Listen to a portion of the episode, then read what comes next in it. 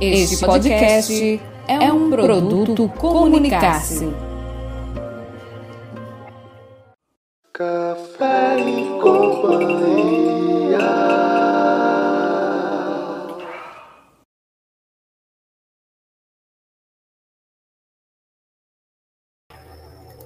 Olá, muito boa noite, sejam todos muito bem-vindos a mais um programa Café e Companhia. Estamos começando mais um encontro de segunda-feira, sempre aquele melhor encontro, não é mesmo, Franklin Timóteo? Seja muito bem-vindo, seu microfone está fechado.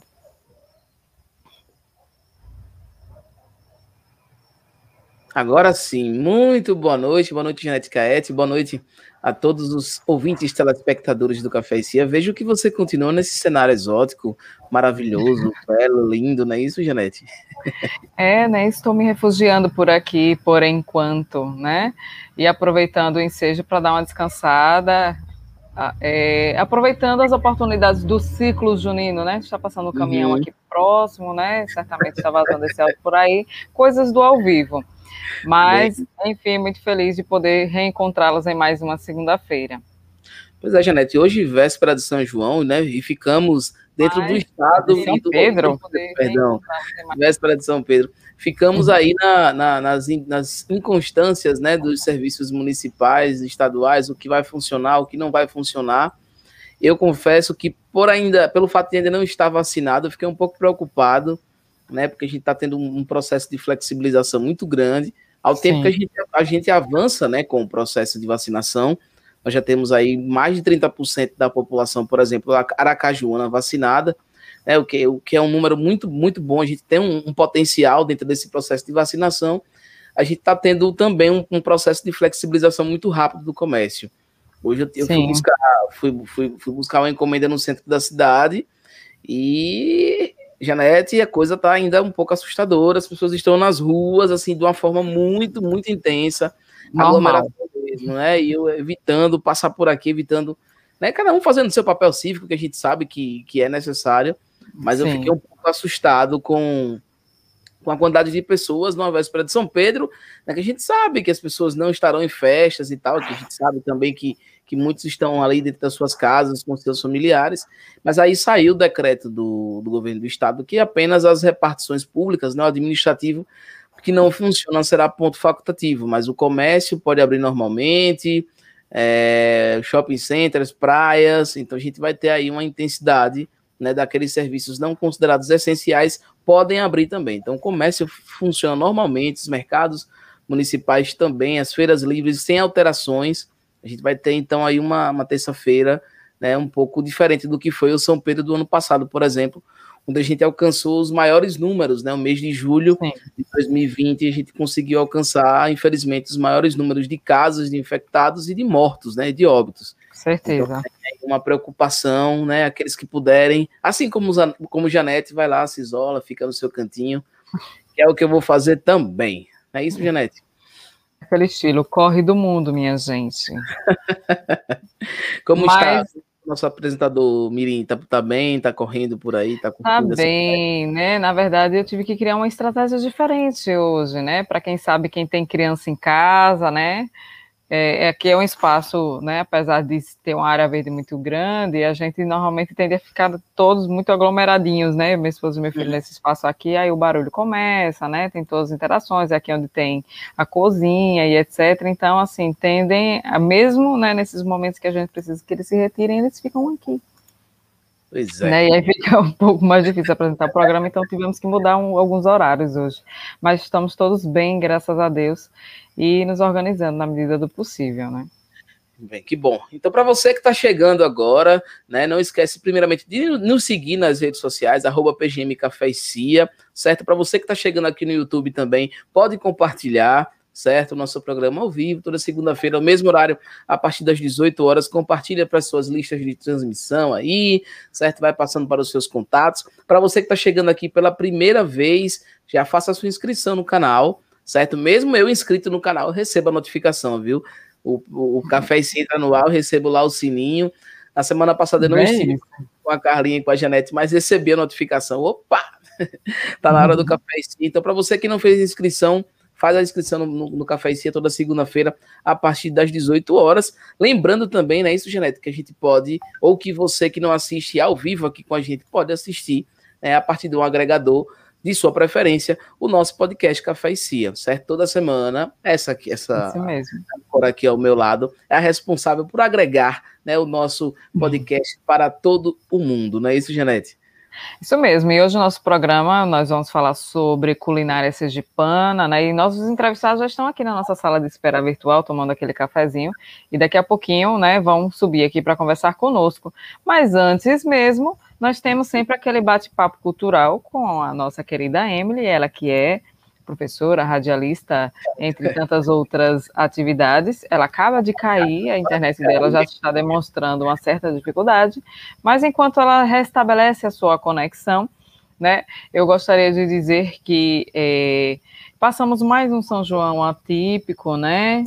Todo mundo isoladinho em casa, sem muitos contatos, e que aquela, aquela aquela vibração positiva que o ciclo junino traz para nós, esse ano está meio apagado, né, Franklin? Então vamos pois é. trazer a Emily para ver o que, é que ela traz para a gente, para a gente reacender essa paixão pelo ciclo junino, que é, somente ela, com toda esse é, sua capacidade né, cultural, pode fazer isso por nós. Vem para cá, Emily. Olá, seja muito bem-vinda. Ela, Emily, nos ouve? O áudio está fechado. O áudio, Emily. Agora sim. Oi, gente, conseguem me ouvir? Sim. Ah, sim. Emily, como sua imagem está frisando muito, tudo. certo? É melhor você fechar o seu vídeo e deixar só o seu áudio hoje. Aí. Aí, agora caiu de vez. Agora caiu. É, eu... ah, pode falar, por favor. Eu tenho mais outro barulhinho passando por aqui, agora desse lado de cá, é um barco. Um né? barco. Então. é, tem muitas rotas por aqui, marítimas, né? E, e aí, qualquer, qualquer barulho, não se assustem. No mais, é, eu gostaria, eu acho que está na hora da gente também conversar com o pessoal que já está por aqui conversando conosco. Nós sim, temos sim. uma participante nova, que é a Helena Alves, já está aqui nos dando boa noite. Oi. Seja, boa, seja bem-vinda, Helena. Quem mais o Adelmo está por aqui, disse que já tomou a primeira dose, ô ciúme bom. Ah, é. Boa noite, pessoal. Seja bem-vindo, Adelmo. Nunca mais nos vimos. Eu já tomei a primeira dose, estou muito e ficarei mais feliz quando verem todos vacinados, né? Eu também. É, fico feliz que vocês estão bem, graças a Deus. Estamos nos cuidando na medida do possível. Seja bem-vindo, Vailton, nunca mais te vi. O Wendel por aí, né? Você daí, nós de cá. Daqui a pouco tem um programa também de Wendel lá na Rádio Cultura. Após o, o, Café e Companhia, vocês podem né, sintonizar lá na Rádio Cultura e ouvir o Wendel. Nilma, minha cordela está retada. Essa é, parceira, é, né? Eu me preocupo muito com a, presença de Nilma aqui, sabe? E essa questão de passe é algo que a gente precisa conversar ainda, sabe, Emily? Mas, enfim, seja bem-vinda, viu, Nilma? Saudações. Boa noite. Também. Vocês conseguem me ouvir? Consigo. Sim, sim, sim. Aqui Ouvimos. tá travando tudo, mas que bom que vocês estão me ouvindo, né? É, infelizmente, é. não consegui participar do nosso programa junino, né, na semana passada, meu Deus do céu. Fomos dois. Fiquei, né, triste por não poder compartilhar aqui com vocês, né, essa, essa data, mas ainda estamos em junho, né? Com certeza. Inclusive, ainda está de xadrez, né? É, então, eu vim nesse é. sentido, né, de dizer, ó, peraí, tô aqui ainda, Junhão, tá, tá rolando. Eu não vim de xadrez, mas então, eu vim a caráter. Compartilhar, vou compartilhar com vocês um cordel junino, né, para a gente fechar esse ciclo. E também, né, vou compartilhar com vocês um texto falando a respeito sobre o orgulho LGBT que a mais, né? Que hoje Sim. é o dia de, da gente tocar nesse assunto e da gente pedir por mais respeito, né? E eu quero mostrar para vocês aqui essa antologia que eu compartilhei com vocês, lembrando no tempo que eu participei uhum. da publicação, né? Aí nessa Sim. antologia, é, Vidas Sem Preconceito, eu tenho um texto publicado que fala um pouquinho sobre isso. E é ele que eu vou compartilhar com vocês hoje, onde eu digo Por assim: favor. por onde anda o amor? Um sentimento tão nobre estaria em extinção? Estaria escondido em uma espécie de porão? Estaria o amor dentro de um trem a vapor, obtruso em um va- vagão? Perdido entre os versos que um poeta escreveu, amarrado no passado que alguém já esqueceu, o amor fez um protesto e partiu para o deserto. Por lá mesmo se perdeu? Ou seria irreal, coisa de televisão, encenado nas novelas, programas de ficção? Já estou te perturbando, creio que incomodando, com tanta indagação.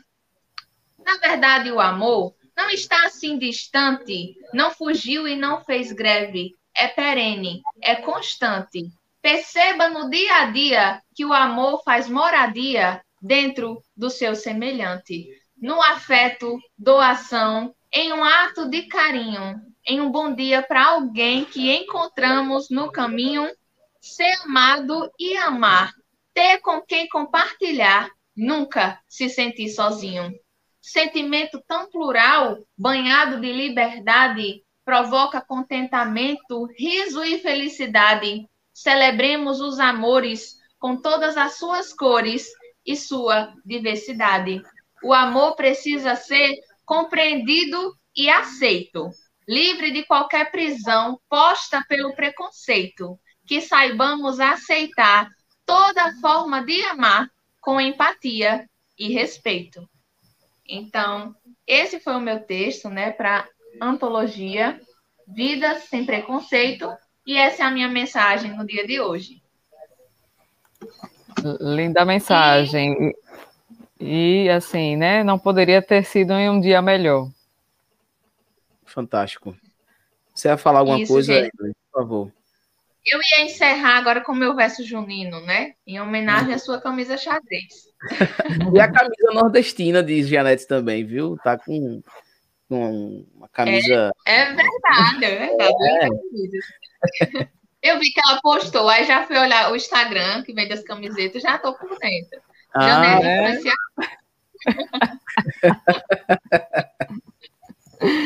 Então, aí eu digo assim, ó. Chega o sexto mês do ano e a cultura desperta. Todo o país entra em festa e é forró para todo canto. Faz menção a muitos santos com rezas e devoção. Pedro, Antônio e João manda chuva e faz casar. E o povo tudo a dançar. Um forró, shot e baião. O nosso Nordeste é o berço que embalou toda a cultura e o povo com a vida dura, entre a seca, a estiagem, tira o cinza da paisagem, veste um vestido florado, em tudo bem-humorado e sem negar sua raiz. Eu sou nordestina e feliz, tenho orgulho danado. Nossa Senhora da Glória, a capital do sertão, tem costume e tradição preso em sua trajetória. E se recorro à memória, lembro com muita saudade dos festejos na cidade, das quadrilhas, brincadeira, do forró a noite inteira, da nossa felicidade. O festejo esse ano é um pouco diferente, sem reunir os parentes e até sem forró na praça. Mesmo assim, não perde a graça e nem se perde a tradição. É forró com prevenção, cada um de sua casa, sem precisar de fumaça para aquecer o coração. Isso aí. Bom. Parabéns, mais uma vez, viu? Tá faltando adjetivo já, né, Janete? A gente fica assim, É. tá ouvindo os programas passados aí, tá, parabéns, muito lindo, que fantástico. Então, parabéns, Evelyn. Obrigado por nos, nos enriquecer tanto, né? Com tanta, com tanta palavra, com tanto amor, com tantos versos. Obrigado mesmo, viu? De coração. Muito obrigada, gente. E eu estarei ligadinha no programa, né? Que hoje o assunto é do meu interesse, é culinária, culinária sergipana. Estou participando aí de um projeto que eu preciso reunir 100 coisas para se amar em Sergipe, né? Aí hoje já vou assistir para me listar, listar aí, né? Os pratos típicos que precisam estar nesse Mas- projeto. Mais um projeto, né. Você não se envolve em projeto nenhum, né? Assim, muito desocupado você, então, realmente, realmente mais um projeto, assim, né? Começar do zero e tal, bacana, sem coisas, sem pequenas coisas. Mas vai fechar essa lista rápido, viu? Tenho certeza disso. Só acho. Isso aí. Vai fechar essa lista muito Então, rápido. gente, um Um cheiro. beijo, Emily. Muito obrigada. A E gente, até viu? semana que vem.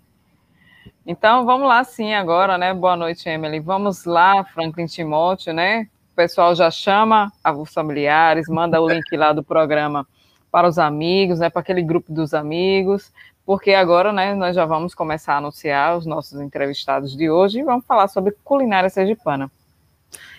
Manda as ordens, Franklin. Janete, eu queria só inicialmente deixar dois, dois adendos bem importantes, né? A Emily falava sobre, sobre a representatividade do ciclo junino, e antes que eu esqueça lá no final, vou oferecer meu café para isso também, mas eu queria parabenizar tanto a, a FUNCAP, né, que é a Fundação Cultural Peripê, em meio à promoção né, da Lei Aldir Blanc, nós tivemos aí o processo de apresentação, apresentações é, de forma em, de streaming, né, tanto pelas redes sociais, pelo YouTube, também pela, pela TV APRP. Fizeram a apresentação, então, dos contemplados da Lei Aldir Blanc, a gente teve aí um, um, um ciclo junino, estamos tendo, na verdade, né, um ciclo Sim. junino bem, bem rico, bem interessante, por esses contemplados da Lei Aldir Blanc. Então, parabenizar também a FUNCAP, parabenizar também a Prefeitura de Aracaju, né, em, em, em contrapartida pela FUNCAJU, pelo processo do Forró Caju em Casa, que levou um pouco de alegria, levou um pouco de cultura para, para os cidadãos aracajuanos. Acho que é uma, é uma, uma oportunidade desse processo cultural se ressignificar de verdade, né? De a, aproximar um pouco essa tecnologia, essa praticidade àquele que está em casa, para que a gente não perca é, né, o, o brilho que a tradição, a tradição junina traz para os telespectadores. Então, fica aqui o nosso, o nosso, o nosso parabéns, tanto para a FUNCAP como, como para a FUNCAJU, pela exibição do, do, do ciclo junino pelas plataformas de streaming. Certo, Janete? Vamos começar então? Vamos lá. Vou começar por aqui. Posso? Eu vou. Rica em sabores e cores, a culinária nordestina encanta paladares pelo país inteiro, pois junto dela vem a alegria e animação arretada do povo nordestino. Um bom e completo banquete nordestino tem que ter baião de dois, uma carne do sol com pirão de leite, macaxeira, cuscuz, ah, são delícias que não acabam mais. E as curiosidades por trás dessas delícias também. Hoje no nosso podcast, no nosso programa, tem a cultura sergipana e os sabores da nossa terra. Então vamos entender um pouco, Janete, sobre o tema, né? Isso mesmo. A partir da chegada dos navios portugueses no Brasil, por volta de 1500, né, a dieta dos índios brasileiros começou a ser influenciada pelos costumes portugueses e posteriormente pelos africanos. Com o tempo, a culinária nordestina foi se tornando cada vez mais variada por causa da miscigenação de culturas e tradições que se encontravam na região. Sendo a região Nordeste uma das mais ricas do Brasil em termos de cultura e belezas naturais. Também é bastante diversificada no que se refere à gastronomia, tendo uma culinária rica em temperos e criatividade. A culinária nordestina é uma verdadeira explosão de sabores e mistura o refinado e o rústico em pratos que são admirados no mundo inteiro. O baião de dois, a muqueca, o acarajé, a tapioca, a canjica, o cuscuz, o sarapatel e tantos outros traz uma característica bem particular, os sabores marcantes do tempero que compõem a identidade culinária. E para falar dos temas da nossa terra e ficar de água na boca, né, com os convidados da nossa roda de conversa, nós, eu peço a elegantíssima Janete Caete que os apresente, por favor.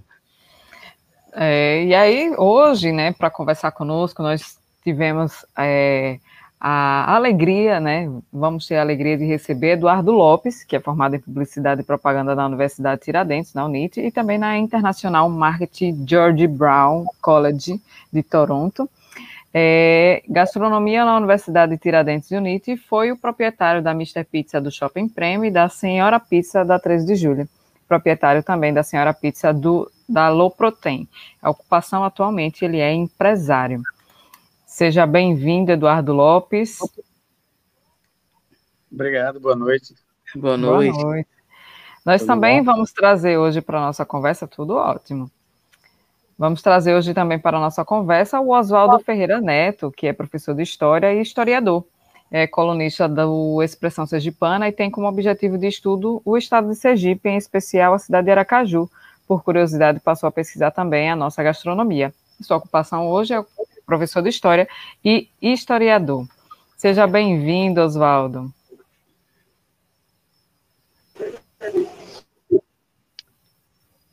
Está sem áudio. Sem áudio ainda, viu, Oswaldo? Vamos tentar. Boa noite, boa noite a todos. Agora sim. Todas. Agora sim. Um prazer recebê-los, né, para conversar sobre algo que nos apetece muito, né, sobre comida e sobre a culinária sergipana que é, tem as suas particularidades, com certeza. E aí, Franklin, né, vamos começar essa roda de conversa, vamos agora entender o que é que esses meninos podem nos oferecer, se eles realmente são bons, ou só no palavreado, ou também mandam ver na cozinha, será? Vamos lá.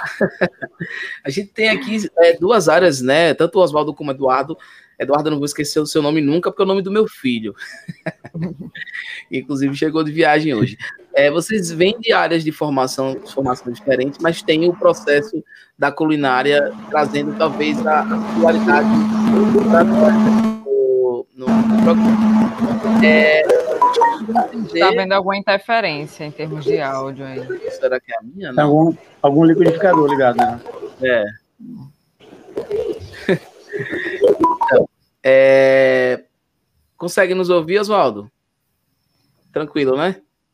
Eu desliguei o áudio dele. Ah, Deve pronto. ser lá alguma conexão. É, eu queria que vocês nos explicassem, né, para a gente entender um pouco mais, como é que se dá esse processo, tipo, formação de vocês, o encontro com a culinária trazendo o Sergipe, como é que vocês, de alguma forma, é, é, encontraram, em que momento surgiu esse encantamento com a culinária? A gente sabe que, ah, fulano, é, criam-se diversos caminhos e histórias acerca disso, mas como, como é que se deu esse primeiro contato, essa primeira paixão e essa escolha, né, na, na, apresentação da, da Janete, ela explicou um pouco como se deu o caminho do Oswaldo. Mas, por exemplo, você, Eduardo, como foi esse seu primeiro encontro, essa escolha? Como é que iniciou essa trajetória? Então, veja, é, quando eu cheguei aqui em Aracaju, né, que eu morei fora, teve a oportunidade da gente pegar a, a franquia da Mr. Pizza lá no Shopping Premium, tá? Esse foi o meu primeiro contato. Na verdade, eu tive um contato anterior com... Mas não era em si a parte de comida, mas é, a gente produzia rã, a gente era um produtor de rã, a gente tinha uma ranicultura aqui em Aracaju, tá? Então a gente eu vendia carne de rã. Não deu muito certo, porque chocou um pouco com a parte cultural, né? É, não, não foi muito aceito por preconceito, alguma coisa assim, mas era, um, era uma carne rica, é, bem saudável mesmo. Então eu tinha um ranário, esse foi o meu primeiro contato com a comida. Uhum. Mas ainda, ainda assim, não na gastronomia, mas foi mais uma parte de produção de venda, né? Só que aí aconteceu a oportunidade de ter a Mr. Pizza lá no Shopping Premium. E aí sim foi o meu primeiro contato com comida direto, de você. E eu sempre gostei muito da parte operacional, era com meu irmão, né? Meu irmão ficava mais na parte administrativa, eu ficava mais na parte operacional. É tanto que eu ficava também ajudando a fazer as pizzas, essas coisas. Então, é, gost... abri um, um, um despertou para mim também, né? E eu vi a necessidade de eu fazer gastronomia, para me especializar até no nosso serviço lá, para ter noção das coisas, né? Então, na gastronomia, abriu várias portas para mim. Então, eu sempre gostei dessa parte de televisão, né? Eu fui chamado, eu, eu apresentei por dois anos o programa Você em Dia com Jaqueline Cruz.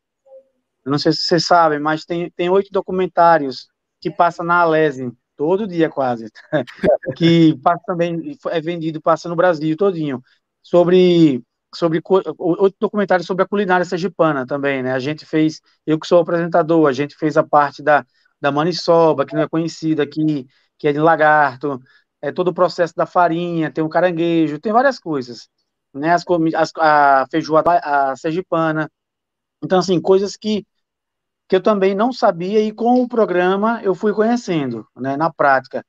E daí, é, na, na Mr. Pizza, e no intervalo disso, a gente começou a fazer, colocar as pizzas nos shows, tá?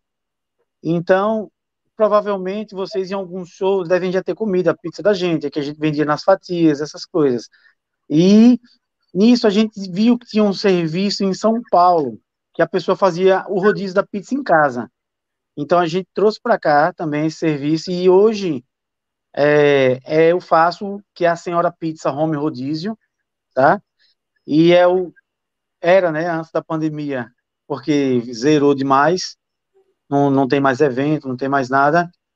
É, rezando aí para que volte aos poucos, que esse, que esse ano ainda consiga fazer algum evento, mas era a minha renda principal.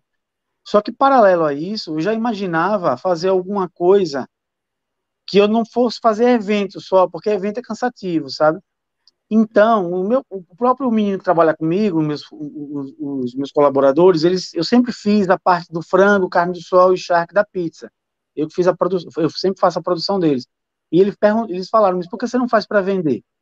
É, foi aí que eu abri a Ló Protein, que é Ló de Lopes, proteína, é, que as pessoas confundem com low protein, não é Ló Protein de Lopes.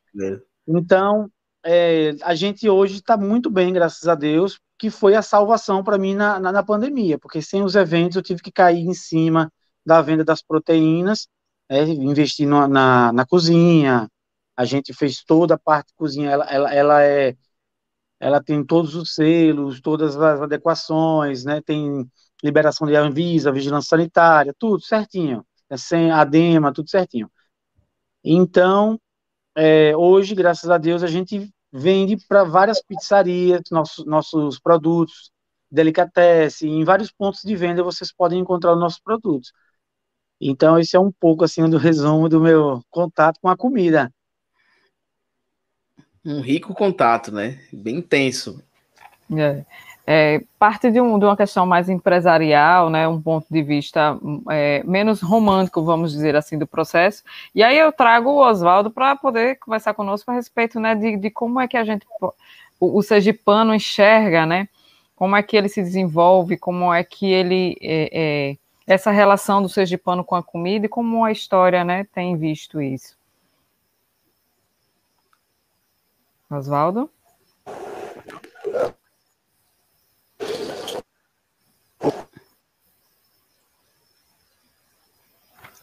O áudio tá bem ruim, Oswaldo.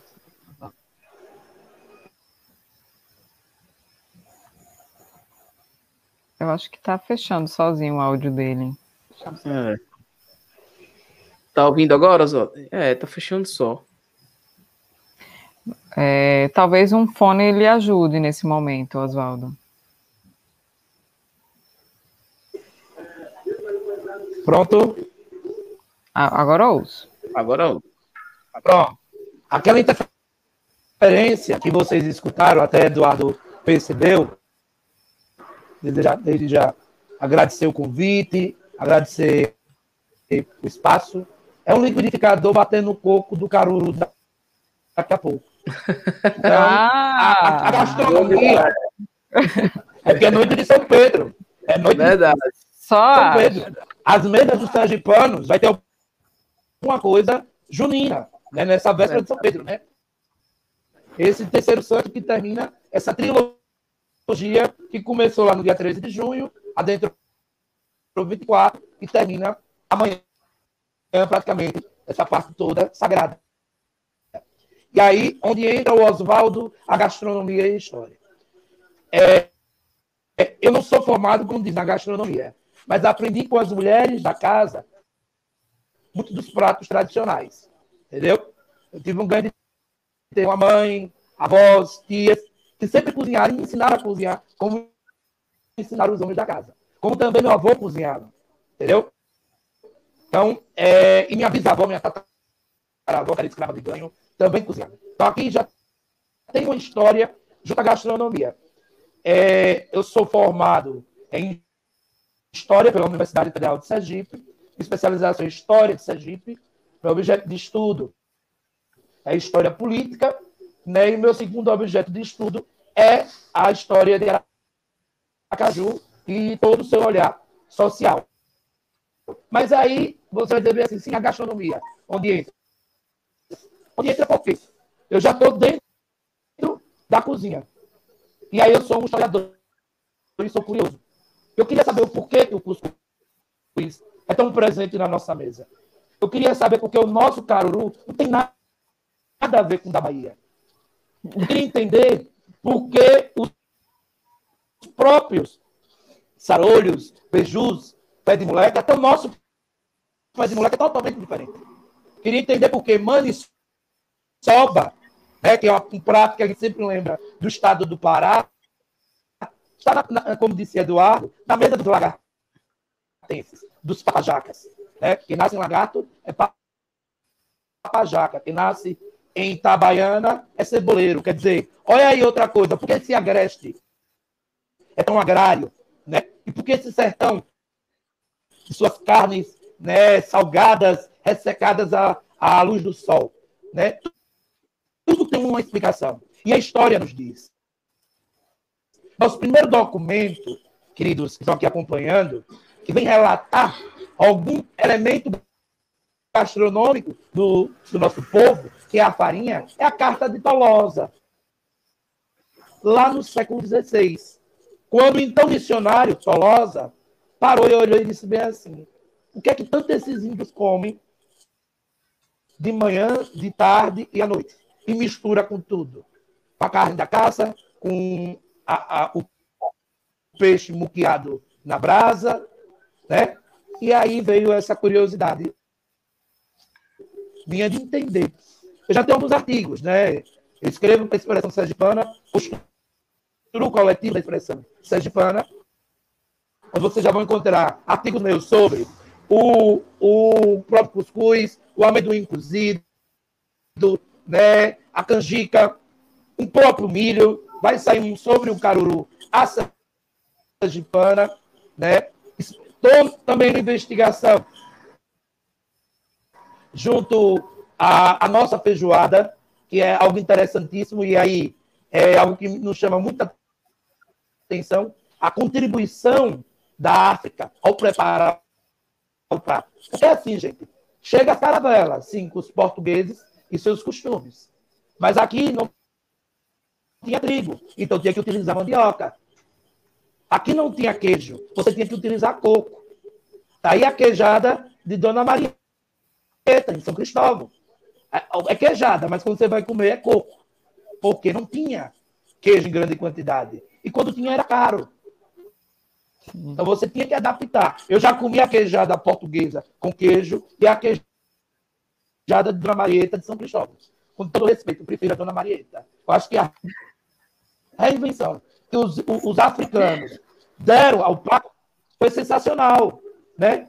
E aí você também vai entender um país e um estado que é diverso. Sergipe é o menor estado da federação. Você tem um litoral que come crustáceos, ostras e mariscos.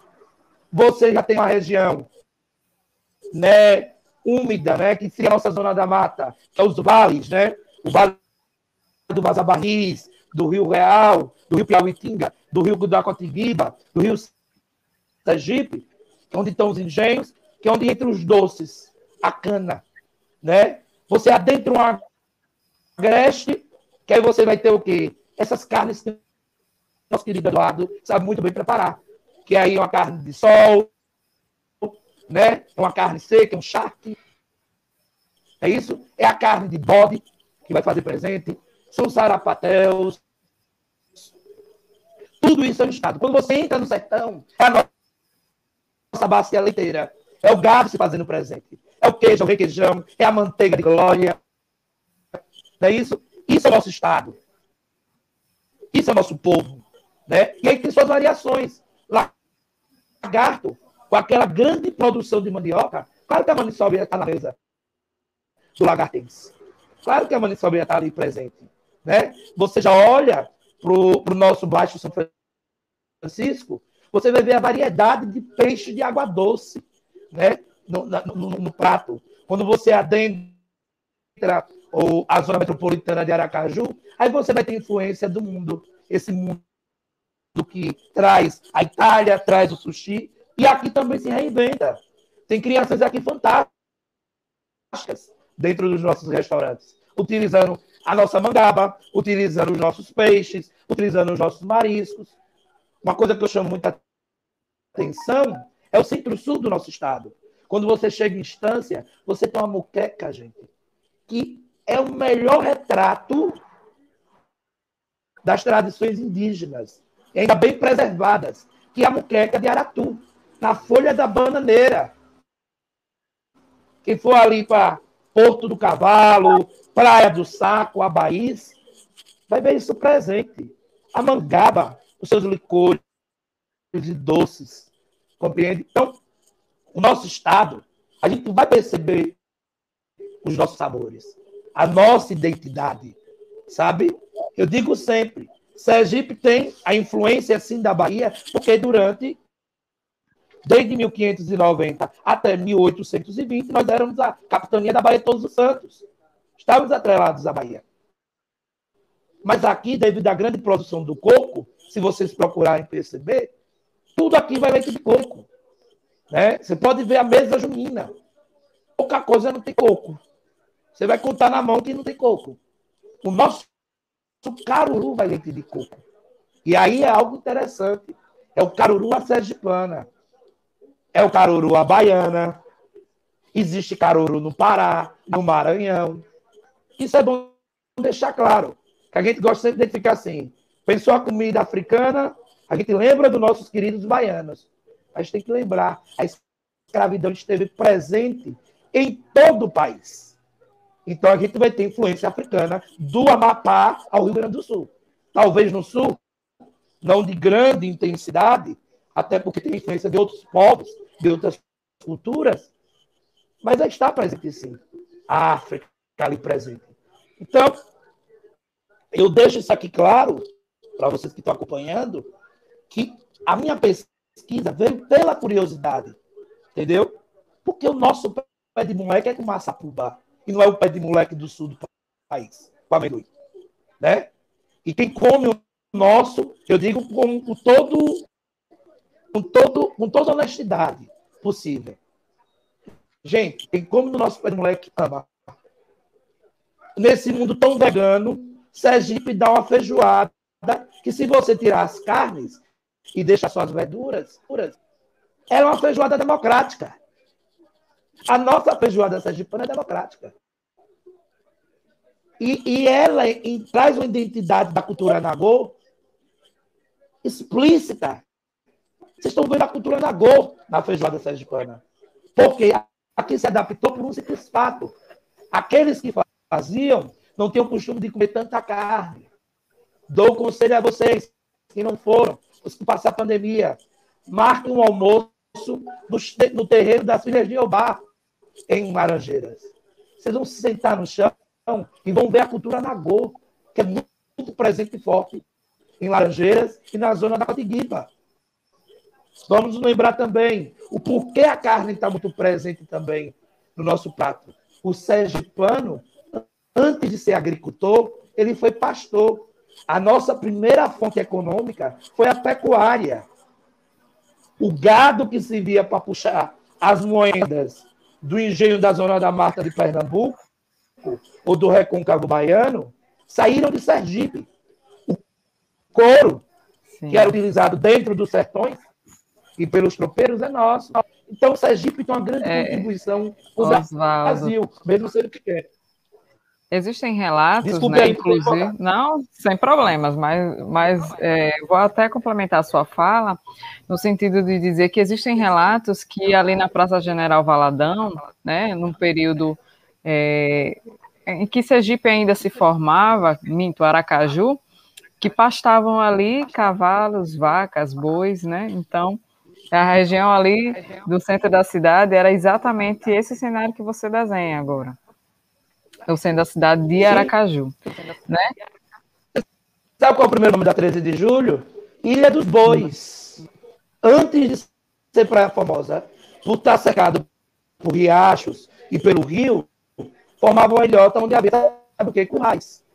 Aqui do lado da minha casa, eu moro no cirurgia, do lado do centro de atividade, perto da Maloca. Se você descer a Pedro Calazans, na década de 50, ali era tudo curral onde é aquelas oficinas, Sim. onde é a Seasa. Pastava demais. Aracaju é uma cidade que tem muito disso, né? Se vocês forem, para um exemplo, para a zona de expansão, vocês vão encontrar é, gado, Sim. cavalo, presente. E é a cidade de Aracaju. Isso é Com maravilhoso. certeza. Vamos trazer agora também o Eduardo para a conversa, né? É, mande ver aí, Franklin. Eduardo, você, Ah, mas- você Olha, de, de espectador tá bom também aqui, eu tô aprendendo pra caramba. Eduardo, você tem, você traz uma, é, é, talvez esse processo já contemporâneo daquilo que, que o Oswaldo fala, né, de- desse processo de, de reinvenção. E acho que você explica um pouquinho a, esse, esse processo de, de interatividade com a ação e aí você se reinventa para ir para uma outra área. A dificuldade que você quando você fala de, de, de- de- da questão cultural? Eu queria que você falasse um pouco mais, assim, explicasse para a gente o que, o que essa pré-noção, o que, que as pessoas criavam, foi o acesso, você que também tem essa visão do marketing, faltou um pouco desse, dessa visibilidade, ou, ou acha que é porque a gente não tinha, tinha essa, esse distanciamento mesmo com a, com a culinária e não deu certo? Conta um pouquinho para a gente sobre essa. No, Sobre no esse... caso do Ranário, Isso, das rãs, isso. Isso, eu fiquei curioso. Então, veja, o que que acontecia? Era até uma conversa que eu tinha sempre com as pessoas quando eles tinham- diziam que tinham nojo da rã, né? Porque, queira ou não queira, é um, é um animal feio, não é um animal bonito, né? E é um animal que você tem um preconceito, é, diz, teoricamente, ele na, teoricamente, ele na, no ambiente dele, no habitat, ele está em lama, que não é verdade, ele só reproduz numa água muito limpa, sabe? Ele não come animal que, pra você ter noção, a ração tinha que ter um. pro- é, a gente criava as, as rãs em bandejas, chamado Rana Box. Então, as ração, quando a gente jogava a ração, os jatinhos de água tinham que mexer a ração para que ela mor- mordesse a ração, porque ela não come nada parado. A rã, se ela entende que o que está parado está morto, então ela acha que aquilo está estragado. Então, se movimentar, ela come. É tanto que é, a mosca, tudo, quando passa assim, ela só pega quando movimenta, certo? Então, quando as pessoas iam conhecer lá o Hanar, eles perdiam todo aquele, aquele estereótipo que eles tinham da rã, que era uma coisa suja e tudo isso.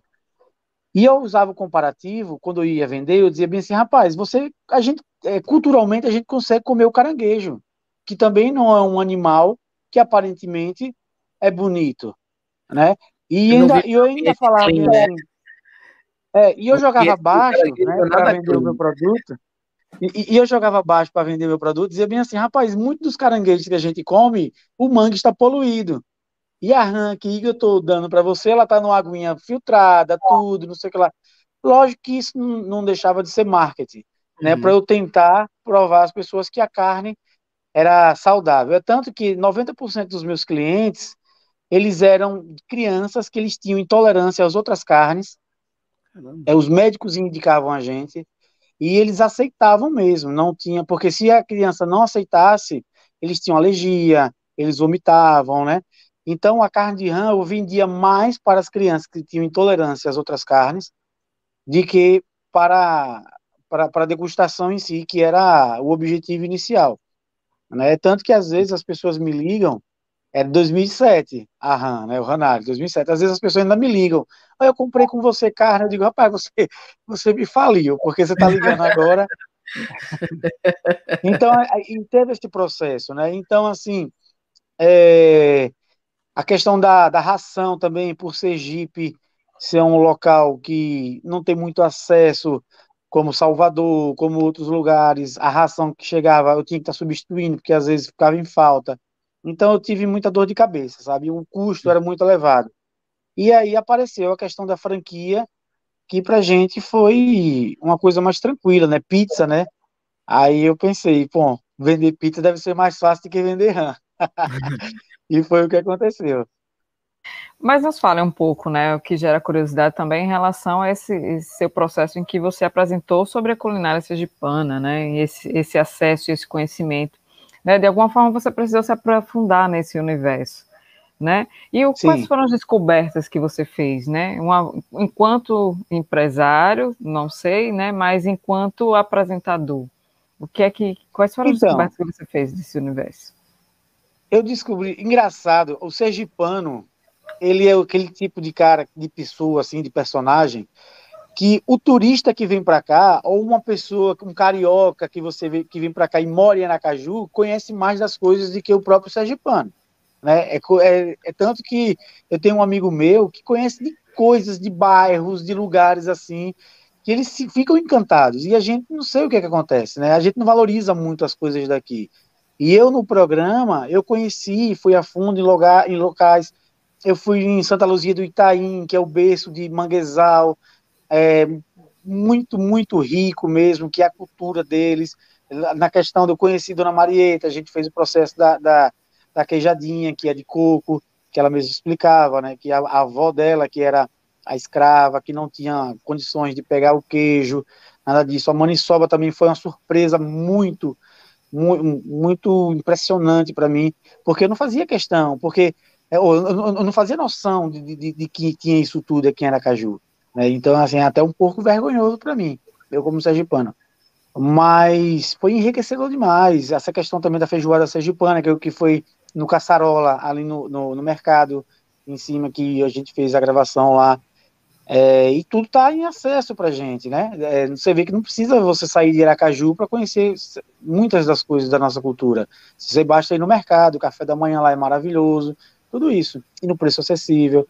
Então, para uhum. mim, foi um, foi um, foi rico demais, pô. Abriu minhas mentes, abriu, abriu, abriu outra perspectiva para mim. Perfeito.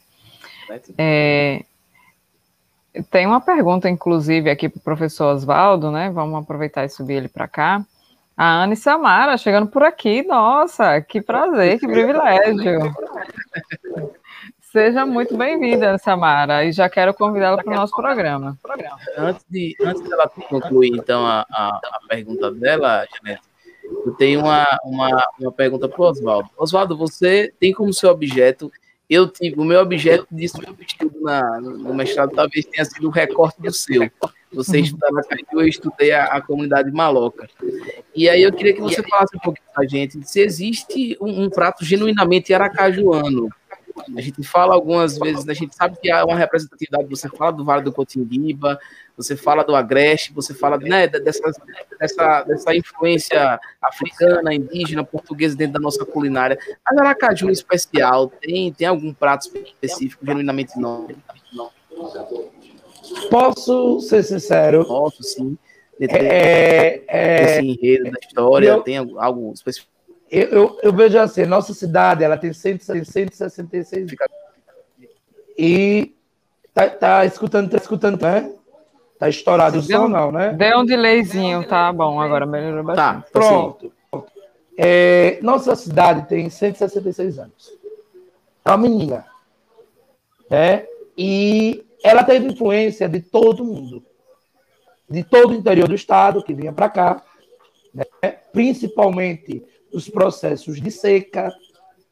Muita gente do sertão chegou, chegou e acabou até mesmo colaborando, colaborando no aumento da nova capital, capital, né? A capital do, da província, Aracaju.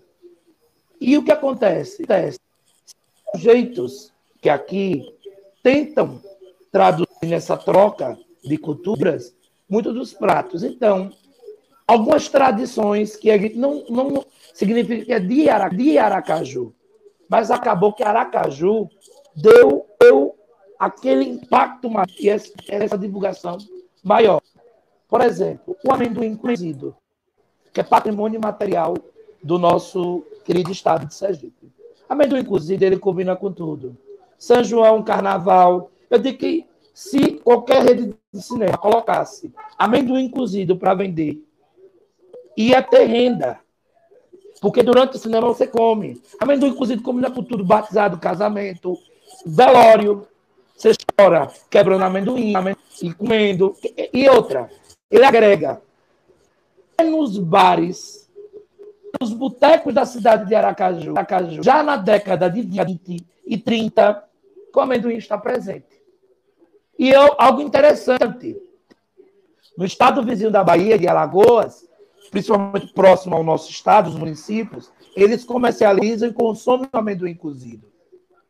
Mas é mais nesse período junino. Sergipe não. Sergipe não. Os 365 dias. E Aracaju acabou sendo, assim, um lugar maravilhoso para divulgação disso. Né? Hoje, muita gente que frequenta Aracaju já conhece que o nosso caranguejo, o caranguejo ele vai ser servido num boteco, num bar, bar. Antes você vai ter você aperitivo o amendoim cozido. É um casamento que deu certo. E aí é por isso que eu digo, Aracaju ele não cria, não tem um prato, é daqui de Aracaju. Não. Aracaju tem costumes. E costumes gastronômicos. Vamos lá. Uhum. Um exemplo. Quem nunca foi à feira para comer beijo molhado? Sarolho.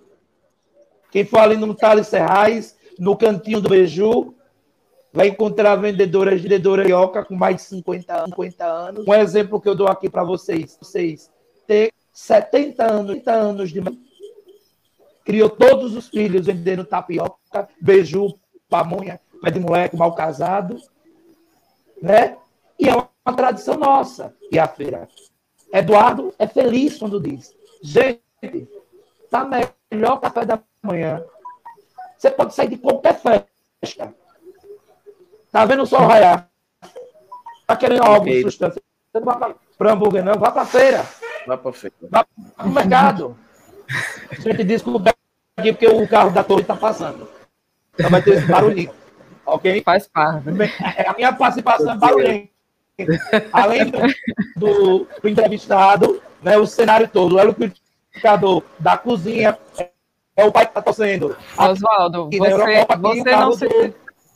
Do. Você não citou algo que para mim é sensível. Ir para a feira e não tomar, não comer um pastel com caldo de cana é a mesma coisa de não ter ido. Também. Também. Agora, esse costume do pastel é algo que mostra muito a nossa colonização do século XIX. Pastel não é algo que. É, é, é algo que vem do século XIX para cá, com os imigrantes. Lembre que Sergipe teve a presença de alemães. De alemães, holandeses. Sim, os holandeses mais no século XVI, XVII. Mas no século XIX, a gente tinha engenho de açúcar sob controle de alemães. Posso citar alguns nomes aqui que vai ser comum para vocês. Schuster, Rangenberg. É, vem de uma herança, para quem não sabe. Alemã, né? É alemã. E muitas dessas famílias foram proprietárias de engenho. E veja que curioso. As primeiras confeitarias da cidade de Aracaju são, serão inauguradas por descendentes dessas famílias. Isso é interessante, porque muitos deles produziam açúcar que ia nas tortas. E açúcar Isso. era caro, né?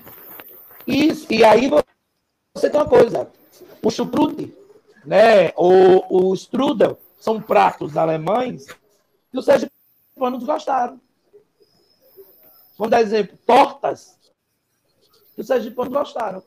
Mas não era com açúcar Baviera, ou então mesmo, dar exemplo, da, da Alemanha. Não, era açúcar da Cotiguiba. do Cotiguiba, é. E, isso, e é uma influência. E aí eu digo sempre a vocês, a nossa cidade era sobre, era sobre acolher os próprios sergipanos, a cultura pernambucana, e aí eu deixo aqui um trabalho maravilhoso que minha amiga pessoal, a historiadora Priscila né, Guarniro, que tem um trabalho lindo sobre o engenho Santa Cruz, né, que fica até na beira da BR, uma entrevista maravilhosa de, de Dona Baby, da família Leite. Ela, ela chega nesse engenho nos anos 50, ela vê a transição das matriarcas do século XIX e a nova tecnologia. Isso é maravilhoso, gente.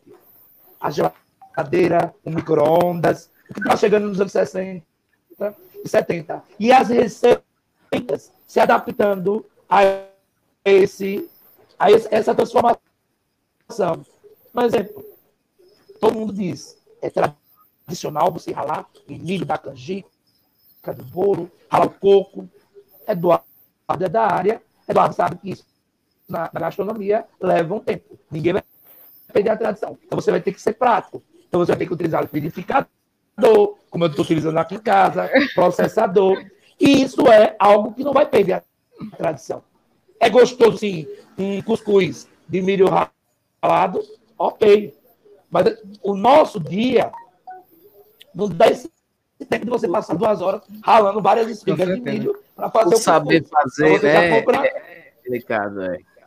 isso. E aí, É, Oswaldo, tem uma pergunta aqui para você. De quem? Olha, a Anne Samara colocou aqui, boa noite, está pedindo licença para chegar. Pode chegar, viu, Anne Samara?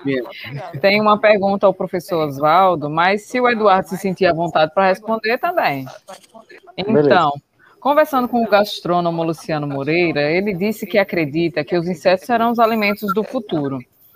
Mas há o, receio de muitos por aqui, né? Já foi bem exemplificado. Então, falando agora em RAM, como o professor vê o limite? Se há um limite do que o sergipano aceita degustar, trazer à sua mesa, ou somos tradicionais e ficamos com o que já conhecemos mesmo?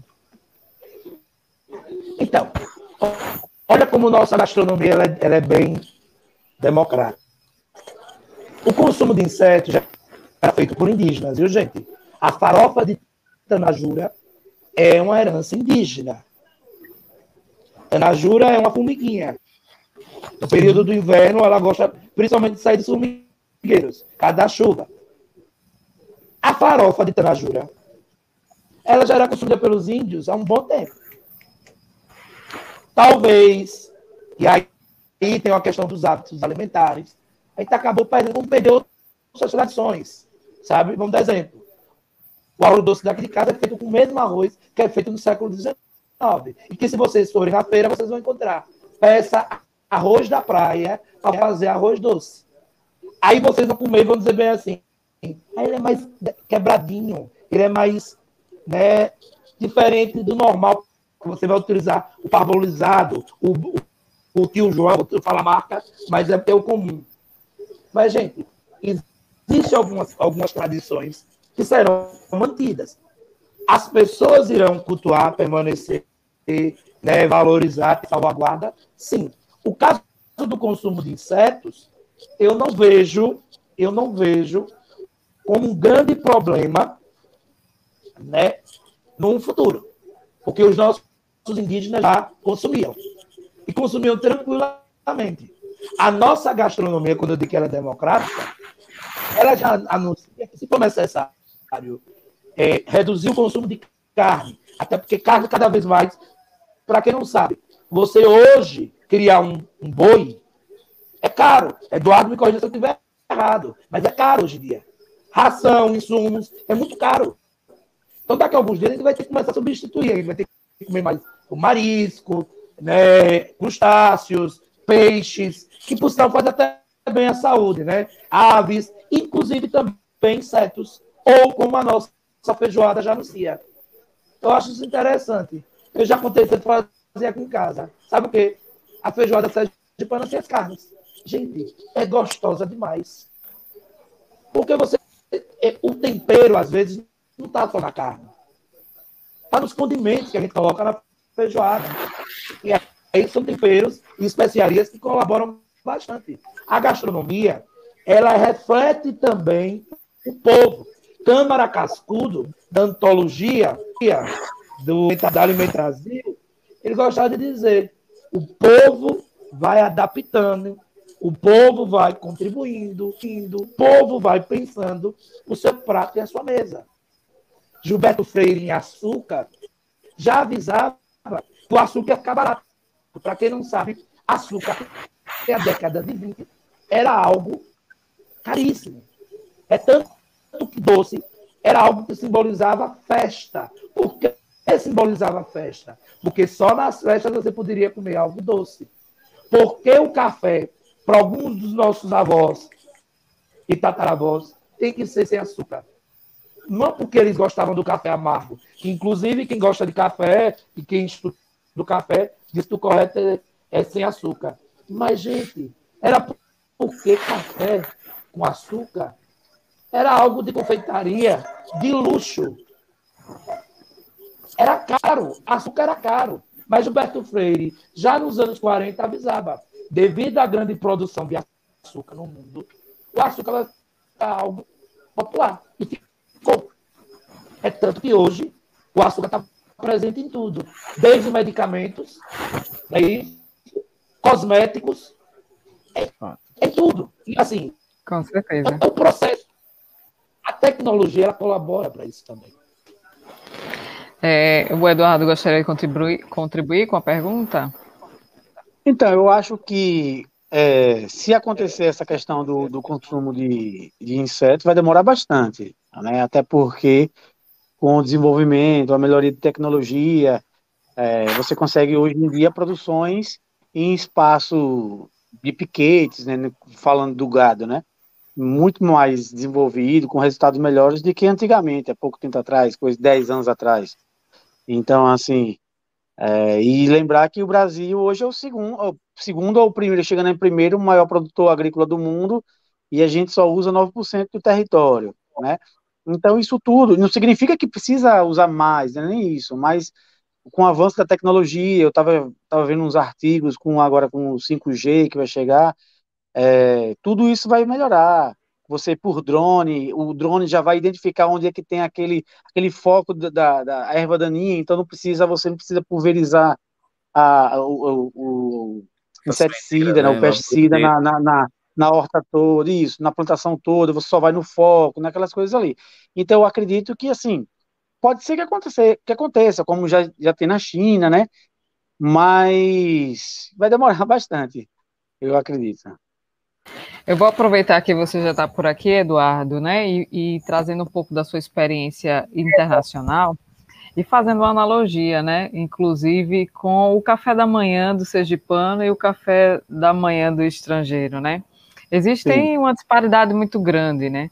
E o, o que é que, como é que você avalia, né? Nós realmente somos pessoas abençoadas, vamos pensar assim, né? Que a nossa mesa é sempre muito farta né? O que é que, como é que você avalia, né, a, a mesa do estrangeiro e a mesa do sergipano? Então, na verdade, é, eles usam, eles comem muito, é, muito, é muito calórico, sabe? O, é aquele bacon com ovo, o almoço eles não almoçam, a refeição principal deles é a janta. Né? Tanto que no almoço eles comem na rua, lancham alguma coisa, e quando você chegava em casa à noite, é que você fazia aquela refeição principal. E para dormir? E você não achava com tanta facilidade assim produtos frescos, os que vinham, a banana, por exemplo, é uma banana era uma banana muito dura, né, que daquela casca para você tirar é, era praticamente difícil, só com faca. Então eles não têm a riqueza que a gente tem aqui, principalmente em termos de preço, porque o que, assim, a comida de fast food lá é muito barato, mas comida de você comer normal mesmo, carne é caro, é, você fazer salada, tudo é caro. Né? Então, é, pão, eles não têm esses pães frescos que a gente tem, feitinho na hora, o, pão francês. Eles têm aqueles pães que são de forma, né, que fica tipo na prateleira lá no supermercado vários, vários dias com validade alta. Então, isso, isso tem muito conservante, várias coisas, melhoradores de pão. É, com certeza, a gente come muito melhor do que eles. Apesar de que, né, trazendo até um pouco para essa discussão, e o Oswaldo entra também, que a gente acaba sendo um pouco discriminado, né? É, o fato de, de muitas das vezes é, comermos de fato bastante carnes, né? Eu acho que é uma cultura do, do país inteiro, e também de, de não consumir outro tipo de alimentos, a exemplo de coelhos, né? Existem países que têm incentivo para o consumo de carnes magras, a exemplo de coelho. E existe um preconceito, de fato, né? É, não é comum, né? Você chegar na casa das pessoas e eles disserem, não, venha comer um coelho hoje aqui, né? E, e é, é estranho é. até. Então, é, acho que vai um pouco estar aqui o historiador para não me fazer desconstruir, né, Janete? Acho que faz um pouco parte do nosso próprio processo de domesticação, né? De animais, hum. né? Tipo, é, a gente domesticou o coelho como né, presente na casa, deixa ele procriar, trouxe o cavalo, trouxe o cachorro. Em outros países, eles fazem parte da, né, da, da cultura deles, né? Então, eles têm esse hábito mesmo alimentício. Mas, assim, ainda refletindo um pouco, sabe, para a gente continuar com, a, com o que você pontuou, Janete, eu, eu analisando aqui o, o, que, a, o que a Anissa Mara colocou, é, eu acho que nós temos resistência para aceitar algumas coisas é, é, é, distintas assim. E se esse, esse, esse processo de, de inserção dessa cultura ele não vier muito grande, muito forte, é, o, o, sergipano demora para comprar ideia. Eu vou citar dois exemplos básicos da minha infância. O primeiro eram quibes. Ali na Hermes Fontes tinha um kibe fantástico, maravilhoso e tal. E o cara tentava, o cara veio de fora, sabe? Um negócio maravilhoso. Eu sempre fui apaixonado por kibe e aquilo não andou. O cara foi embora, que disse não dá. E aí veio uma segunda franquia que foi o Habibs. Não existe Habibs mais em Sergipe, não tem, porque não tinha público. O cara disse: estou fechando, o cara mudou a franquia, salvo engano, para o Burger King, porque era muito mais prático concorrer com o McDonald's né, e com, e com Bob's do que ficar ali na vibe da esfirra, na, na vibe do kibe. Então, o Sergipano, acho que ele tem em alguns aspectos alguma resistência, viu? Oswaldo quer falar? É sobre o consumo de carne. Eu, eu, vejo, eu vejo o negócio. Concordo muito com o Eduardo, a questão da tecnologia e tal, tudo. Mas carne hoje no Brasil é cara. Uma parte da população ela não está comendo mais carne. Só para você ter uma noção. noção. É, existe, agora do Diese, é, que já veio, que já comprovar alguns anos, alguns anos. Se a carne continuar nesse, nesse, nesse preço, né, subida de preço, é algo que daqui a pouco a gente vai ver churrasquinho ser, dar exemplo, o sushi.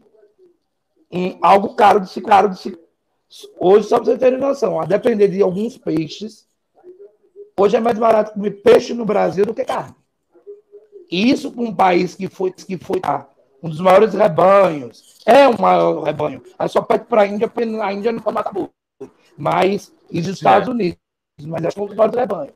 Agora, eu vejo conforme o tempo, e aí eu vou dizer uma coisa para vocês, vamos dar exemplo.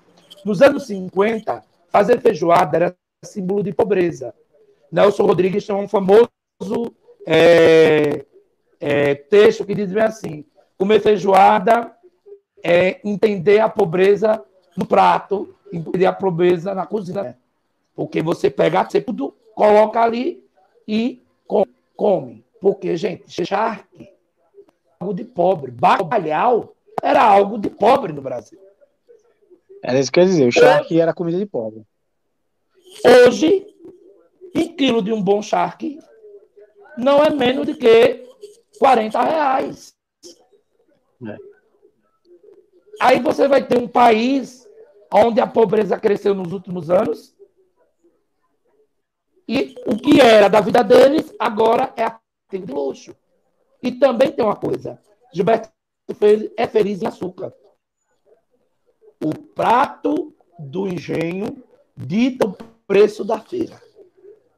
Quando a feijoada entrou nos endereços conceituados, quando o bonito era você fazer um, uma festa e servir feijoada, como agora recentemente, né, né, prato Sergipe, Sergipe começaram a se fazer presente em muitas das festas das classes maiores, você começa a encarecer.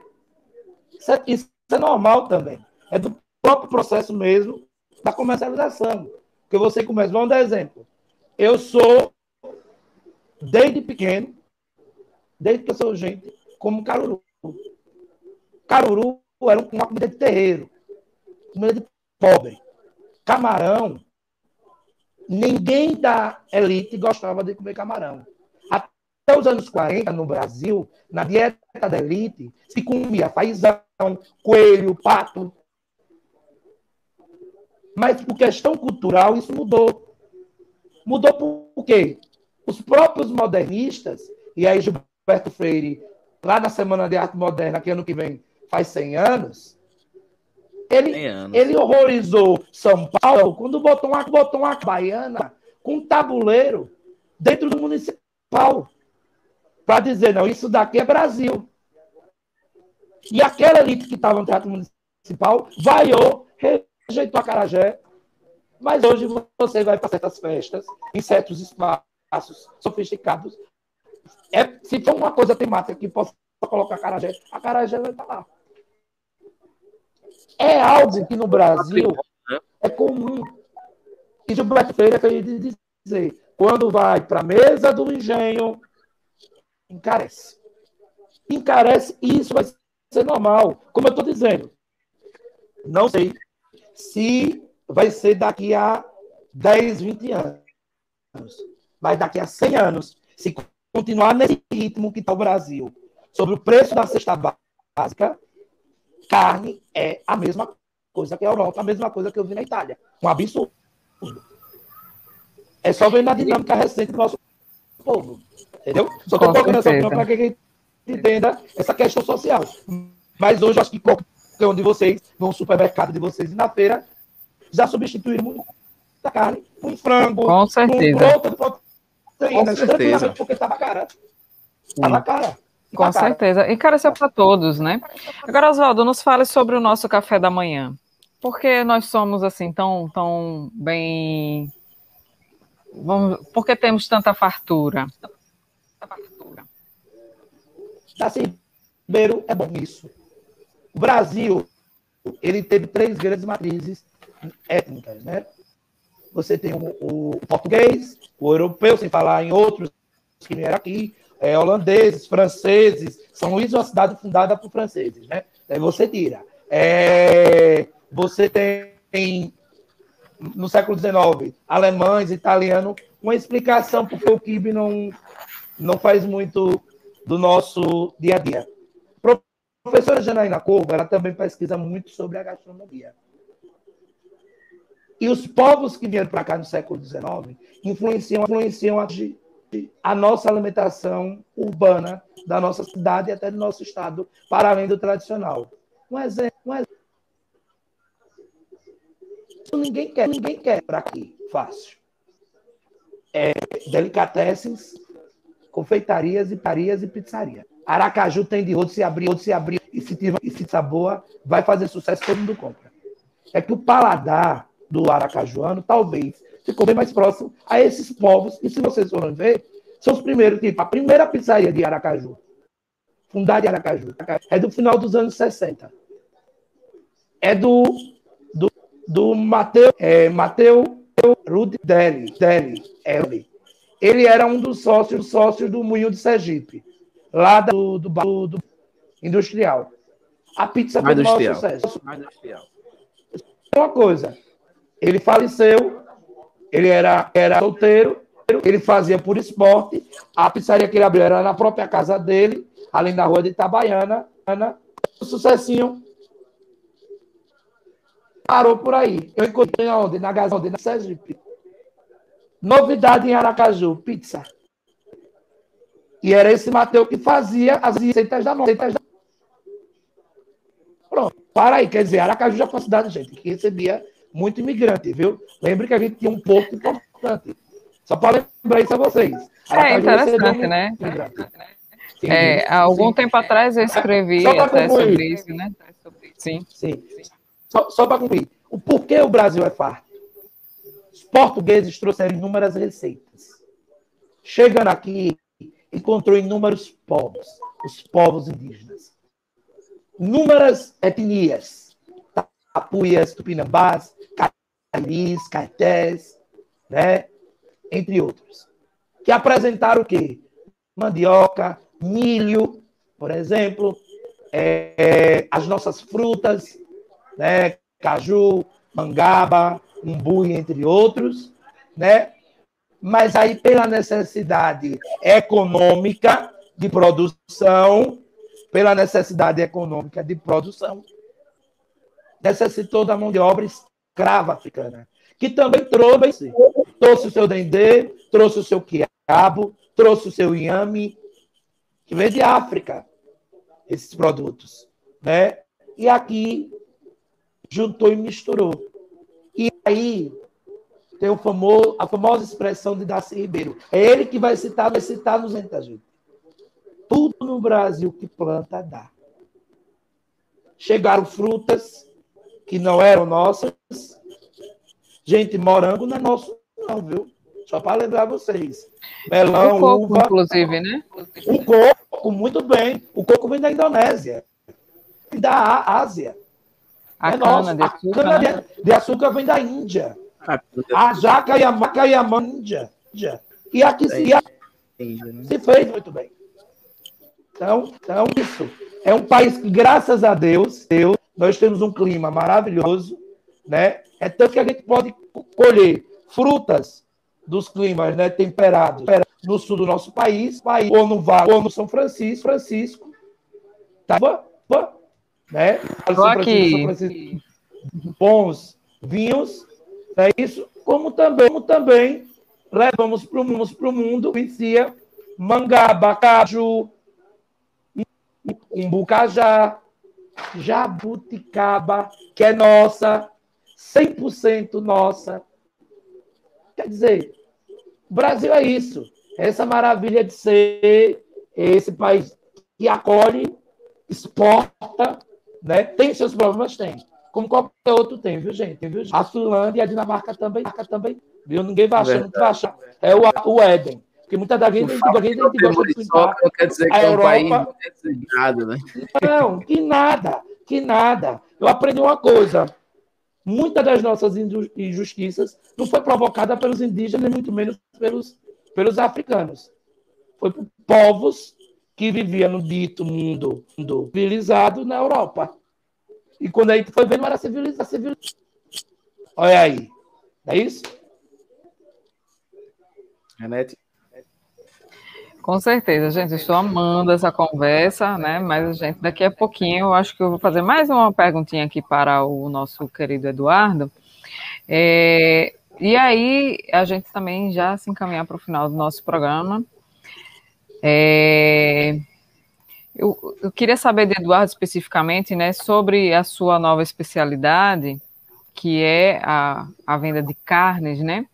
Dentro desse contexto, né, inclusive, né, de alta de valores, né, como é que você disse que seu negócio está indo muito bem, mas nos explique um pouco sobre esse contexto, né, como é que está rolando mesmo dentro desse novo cenário? Então, veja, é, a gente tem que sempre estar tá tentando dar, dar os nossos pulos, né, porque o que, que acontece? Hoje o preço que eu vendo e que eu compro principalmente, o Shark, Um ano atrás eu comprava uma caixa de charque que era de 30 quilos, sei lá, a 600 reais. Hoje a caixa de 30 quilos tá de 1.100, 1.200, sabe? Então, tipo, você pega um, um dobrou de preço. Então, e, eu, e você não tem como repassar isso tudo para o cliente. Então, aí você fica, você tem que vender a mais para tentar fechar, né? Mas aí aos poucos você vai fazendo. Por exemplo, a, a, carne do sol. Eu comprava a carne do sol, hoje eu já faço a minha carne do sol, que você já economiza um pouco. Fiz alguns testes para eu fazer o meu shark, mas é, no final das contas, no peso da balança, como você compra de indústria, né, eles vendem em maior volume. Então, quando você pega, porque ela desidrata muito, então vale mais a pena você ainda comprar deles mas é isso, você e também alguns clientes que fecharam e eu, aí você comparte mais para o consumidor de, é, final, né? Você tem que todo dia estar tá correndo atrás. E para você ter noção, por exemplo, voltando ao Shark, ele é hoje o que custa mais para mim. Eu vendo frango desfiado, carne do sol e o Shark. Né? E o Shark é infinitamente mais caro do que os outros. Você pega, por exemplo, o frango eu vendo a 15, o pacote, carne do sol 30 e o charque 45. E é muito mais caro, porque é uma, é uma carne que não rende muito quando se dessalga, né? Então, mas tem que repassar. e é isso, virou virou de, de, de rico mesmo. Então, assim, o cara quando compra mim, porque não é brincadeira, você, por exemplo, você comprar, eu vendo pacotinho, meus pacotes são de 500 gramas, né, de 40 reais, 45, dependendo. Você, quando é para empresa, você pegar, por exemplo, um quilo de charque, eu vender 88 reais para um cliente, é muito caro, mas, mas já é um mas já é um charque já pronto para consumo, sabe, já está de salgado, então o cliente não vai ter perda. Então, por exemplo, para estabelecimentos que você não, não, não tem custo com gás, com mão de obra, nada disso, que você está comprando aquele produto, não vai ter perda nem nada, você já está comprando aquele produto 100% que você vai usar, para eles vale a pena bastante. Então é nessa que, que, que a gente vende. Mas realmente o Shark já foi comida de pobre muitos anos.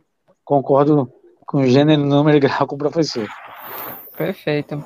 Meninos, nós temos uma dinâmica aqui no nosso programa, né, fazendo inclusive alusão ao nome do programa, que é Café e Companhia, em que nós oferecemos um café, né? Esse é um café, ele, ele até tende a ser um café reflexivo, né? Que esse café ele pode ser, olha, está faltando, só tem a xícara. E esse café especificamente, você pode o até meu, oferecer dois cafés. O meu da chapada. O meu da chapada. Olha, olha, eles estão. Franklin, eles estão dando nossa cara hoje com as xícaras poderosas. É isso. Né? É. A minha e eu quero mandar aqui. um abraço, inclusive, para a mamãe que escreveu aqui no chat. Boa noite a todos. Boa noite, mames. Obrigada por ter vindo. E esse café, você pode fazer um café, né? Um café para o bem, um café para o mal, para alguém que você gosta, alguém que você queira criticar. E aí eu sempre começo com meu amigo Franklin Timóteo para que ele ofereça o café deles, né? Antes mesmo que a gente faça a nossa despedida final. Vai então, lá, Franklin. Hoje eu vou oferecer, é, assim como eu falava no, no começo do, no, no, no, começo do programa, eu vou oferecer é, o café de hoje bem quente, bem, bem aconchegante, bem, bem, bem feliz, a, aqueles, aos artistas sergipanos. Né? Assim como muitas outras áreas de concentração, a gente teve um processo de reinvenção, é, que, que, de alguma forma faço parte da, desse, desse nicho, né? É, a gente vê que a alegria dessa galera se apresentando nos diversos projetos Tubanese, Museu da Gente Sergipana, Forró Caju em Casa, Funcap, Léo Dirblan, a gente vê o quanto a nossa cultura é rica e o quanto essa galera vem clamando para que isso não, se, não seja perdido, sabe? A alegria de analisá-los, de vê-los ali nas plataformas, nas redes sociais, na televisão. Então fica aqui o meu salve, fica aqui o meu café quente para esses fazedores de cultura mesmo, né, da nossa cultura sergipana, que, que tanto contribuem né, para nossas alegrias, para a continuidade das nossas tradições. A gente falava aqui da culinária, mas a gente poderia também falar aqui dos rolês de Forró Caju, ou de Forró Caju, poderíamos falar de rolê do Arraial do Povo, de Rua de São João, que seriam temas, por exemplo, para outros programas, por exemplo. Então fica aqui é, é, o, meu, o meu café para a cultura sergipana hoje. Hoje vai ser um café quentinho, viu, Janete? Vai ser um café amargo. Eu não vou falar de Lázaro, eu não vou falar de CPI de Covid, hoje eu vou falar de cultura sergipana. Viva São Pedro! e é isso. Viva São Pedro, viva! Oswaldo, mande aí o seu café, Oswaldo. É, também é já as considerações finais, né? Não, Isso. calma. Agora é só o café. Ah, é, só o café. Então tá. Meu café, vou pegar aí já a deixa de Timóteo, e ele falou da cultura sergipana. Eu vou falar do povo. É um café quente, quente sabe? Aquele, aquele café sai de sai bully, sabe? De manhã cedo, né? que a gente acorda. Né? Então, quero desejar esse café ao povo, ao nosso povo sergipano. Que eu acho que nos últimos anos está conhecendo mais um pouco da nossa história, né, da nossa, nossa cultura. Até é, o, o, querido disse aí, é, Frank disse uma coisa que eu achei interessante. Nunca a gente viu tanta, tanta gente usar é, música, arte, é, cultura popular no nosso estado. Né? Eu acho que a Lei Aldir Blanc ela vai deixar esse, esse marco, né, esse, essa herança né, de excelentes produções, né, de excelentes publicações, é, muitas publicações também estão saindo. E qual é o papel nosso? Eu faço isso na sala de aula, eu faço isso quando eu escrevo. É mostrar que o Sergipe tem valor. É ensinar a história de Sergipe, a cultura popular de Sergipe. Sergipe tem muita coisa bonita de se ver, muita coisa gostosa de se experimentar, é isso, dançar e lembrar. E isso só existe porque existe o povo sergipano. Existe essa gente sergipana. Sofre, sofre. Mas levanta a cabeça, né? principalmente aí depois dessa pandemia. Estou vendo o Eduardo relatando que está difícil mesmo. Né? Então, acho que pessoas assim, que são resistentes, que estão aí na luta diária. Café para vocês. Sempre. Quentinho, quentinho, quentinho, quentinho. Dá chapada. Adoro. Né? Dá chapada. E aí, Eduardo, para quem vai o seu café? Então, eu gostaria, eu vou pegar carona também na, de, de vocês, da questão da cultura, né, dos artistas sergipanos, em especial aqueles artistas que esperam o mês de junho, mas eu não estou falando aquele artista que tem estrutura de banda, nada disso não, mas aquele trio pé de serra, que aquele senhorzinho do interior que vem para a cidade, que vem sempre com um triângulozinho, com a zabumba dele, que já é um senhor de idade e tudo. Então, assim, eu me tocou bastante, que eu fui pegar minha filhinha semana passada na, no berçário, e tinha um trio pé de serra na, com todas as, as, medidas de segurança, tudo. É, e tinha um triozinho pé de serra. E acompanhando tinha um casal de, de, quadrilha também, não esquecendo das nossas quadrilhas, que não puderam se apresentar, né? Tem dois anos que não se apresentam. Pois é. E que força para eles e um café bem quentinho para nossa cultura sergipana, que a gente é muito rico. Que bom. Muito mesmo. E você, Janete Caete, na beira do rio, em Gararu, conte-nos para quem vai o nosso o seu café.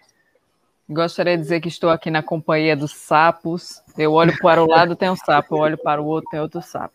Não é Mas... é sapo, viu, Janete? É, é sapo. E quero dizer que, assim, é, essa conversa hoje, gente, me encheu muito o coração de alegria, sabe? Pela contribuição que vocês puderam trazer. E esse registro fica para posterioridade, sabe? Porque esse registro, assim como a, a, prefeitura, né, como a FUNCAP, como o governo do estado tem feito com os registros da, da, da, nossa cultura, do nosso povo, daquilo que eles produzem culturalmente, esse programa também vai ficar aqui como registro, sabe, Oswaldo, o que você traz enquanto história. Eu não, não tinha conhecimento da metade, apesar de ser uma entusiasta da história de Sergipe, de ser uma sergipana e de ser uma pessoa que gosta e vive suas raízes. Mas muito do que você traz ainda é novidade. Né? Então, essas registros que muitas das vezes pode estar se perdendo na sua sala de aula, não no sentido de, de não ter validade, mas de não ter registro, né? De não ter registro que a gente possa depois mostrar isso em outros momentos. É, muitas das vezes, certamente aconteceu isso muitas e muitas outras vezes, e por isso que a gente não está conseguindo, talvez a gente não tenha fortalecido tanto a nossa cultura como a gente tem conseguido fazer nos últimos anos. Né? Então, o meu café hoje vai para isso, para a nossa oportunidade de registrar tudo isso que a gente tem de riqueza, né? e por vocês, né? por, por estarem aqui, por contribuírem tanto para a gente contar essa parte dessa história, que, que é nossa, né? que é tão própria, que é tão, tão tão viva para nós, mas ao mesmo tempo parece que a gente não consegue né, tornar tangível e, e, e, emanar essa energia, né, essa cultura que, que para mim é, é, ela vive, ela, ela, ela tem, tem uma energia, ela está presente, né? E hoje a gente conversou sobre isso. Então, meu café vai para vocês, com certeza, e para todos aqueles que se interessaram por esse assunto que estiveram aqui hoje e que vão assistir outros dias. Certamente eu vou me lembrar muito desse programa e vou dizer: você quer falar sobre Sergipe, sobre cultura, sobre culinária? Assista aquele programa lá, você vai gostar. Então, gente, quero agradecer demais a presença de vocês e agora sim é o momento da nossa, das nossas palavras finais. Vai lá, Oswaldo, eu vou aproveitar que você já está com seu microfone aberto. Então, primeiramente agradecer a todos e a todas né, o convite. Né, fico muito feliz na noite de hoje. Também aprendi bastante vocês de você uma troca. Né, uma troca gostosa, né, saborosa, memorialista, né, histórica e cultural também. Gente, o nosso povo sergipano pode muitas das vezes se sentir assim, ah, não valoriza tal tudo. É também um processo de formação histórica da nossa gente. Né? Explica muito isso. Né? Gente sempre foi tratado como local de passagem para duas grandes capitanias, Bahia e Pernambuco. E nós só temos 201 anos de emancipação política e de economia 166 anos praticamente Sergipe só fica emancipado economicamente a partir da transferência da capital, quando Aracaju tinha agora um porto internacional.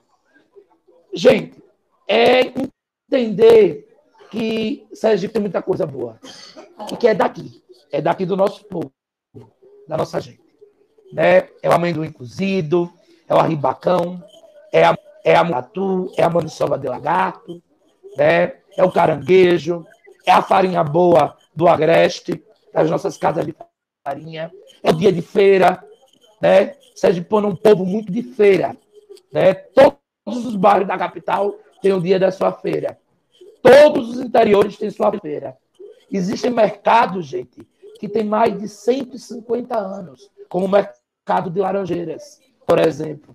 Então saibam, percebam, sintam que o povo sergipano tem história e tem gastronomia. E não deseja ser ninguém. Né? Os nossos sabores, as nossas tradições. É o coco, é daqui que surge a primeira fábrica de engarrafar leite de coco. E de um sergipano de distância, Constância Vieira, que funda a Leite de Coco Sergi. O mundo vai conhecer que é leite de coco engarrafado a partir do nosso estado. Lá nos anos 50. Né? Então, assim, tem orgulho do seu povo, tem orgulho da sua gente, tem orgulho da sua mesa. A mesa sergipana não perde para francesa, não perde para americana, não perde para baiana, para pernambucana, para mesa do seu ninguém. Nós temos identidade, nós temos sabor e temor e. Sabe o que está faltando?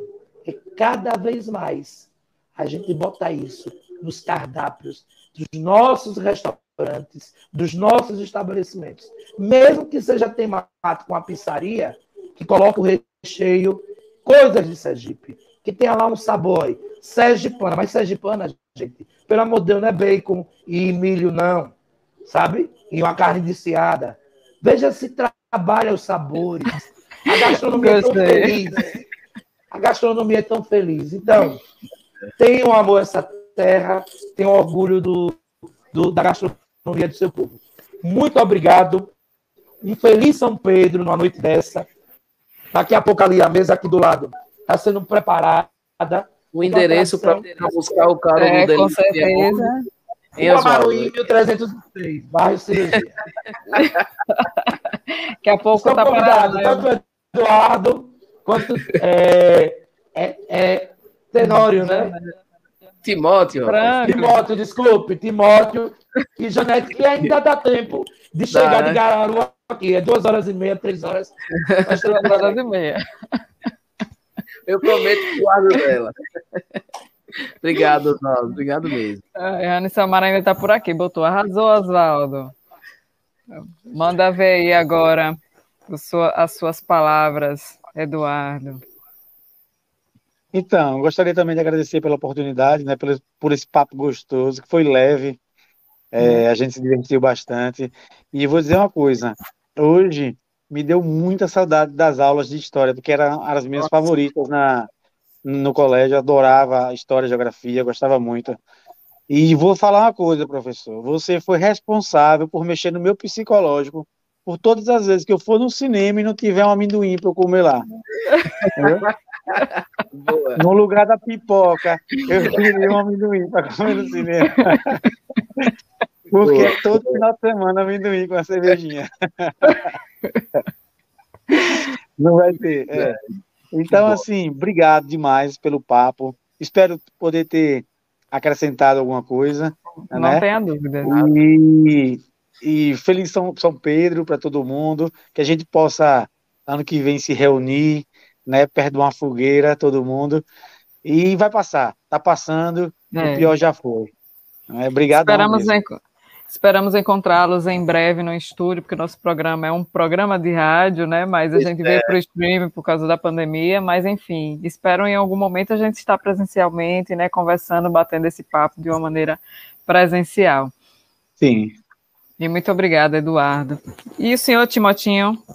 Janete Caete, vou me despedindo aqui da Península de Santa Luzia, ou Ilha de Santa Luzia, para quem preferir, que da Barra dos Coqueiros. Tempo bacana, vou curtir o filhão agora que chegou de viagem hoje.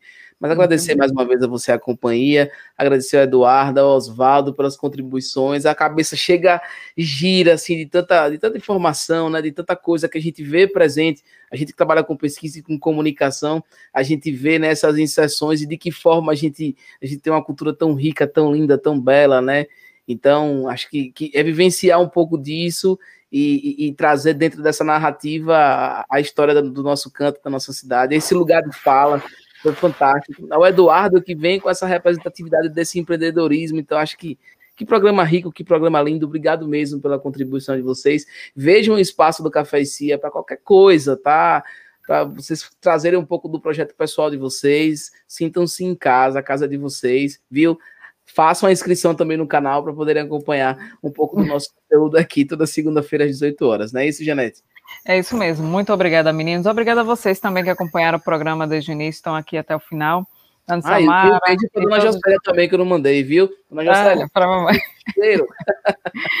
e ficarei aqui, né, no sertão, estou cá no sertão, né, hoje um dia um pouco mais quente, né, estávamos aqui vivendo aos 18, 19 graus, 20 graus, né, sofrendo aqui um pouquinho no frio.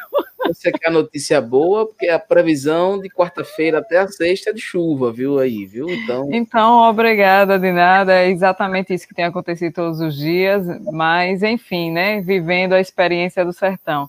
Obrigada, meninos, até semana que vem e até quando a gente se encontrar em mais uma oportunidade. Beijo a todos. tchau. tchau. Valeu, tchau, tchau. Este podcast é um produto Comunicar-se. Café e companhia.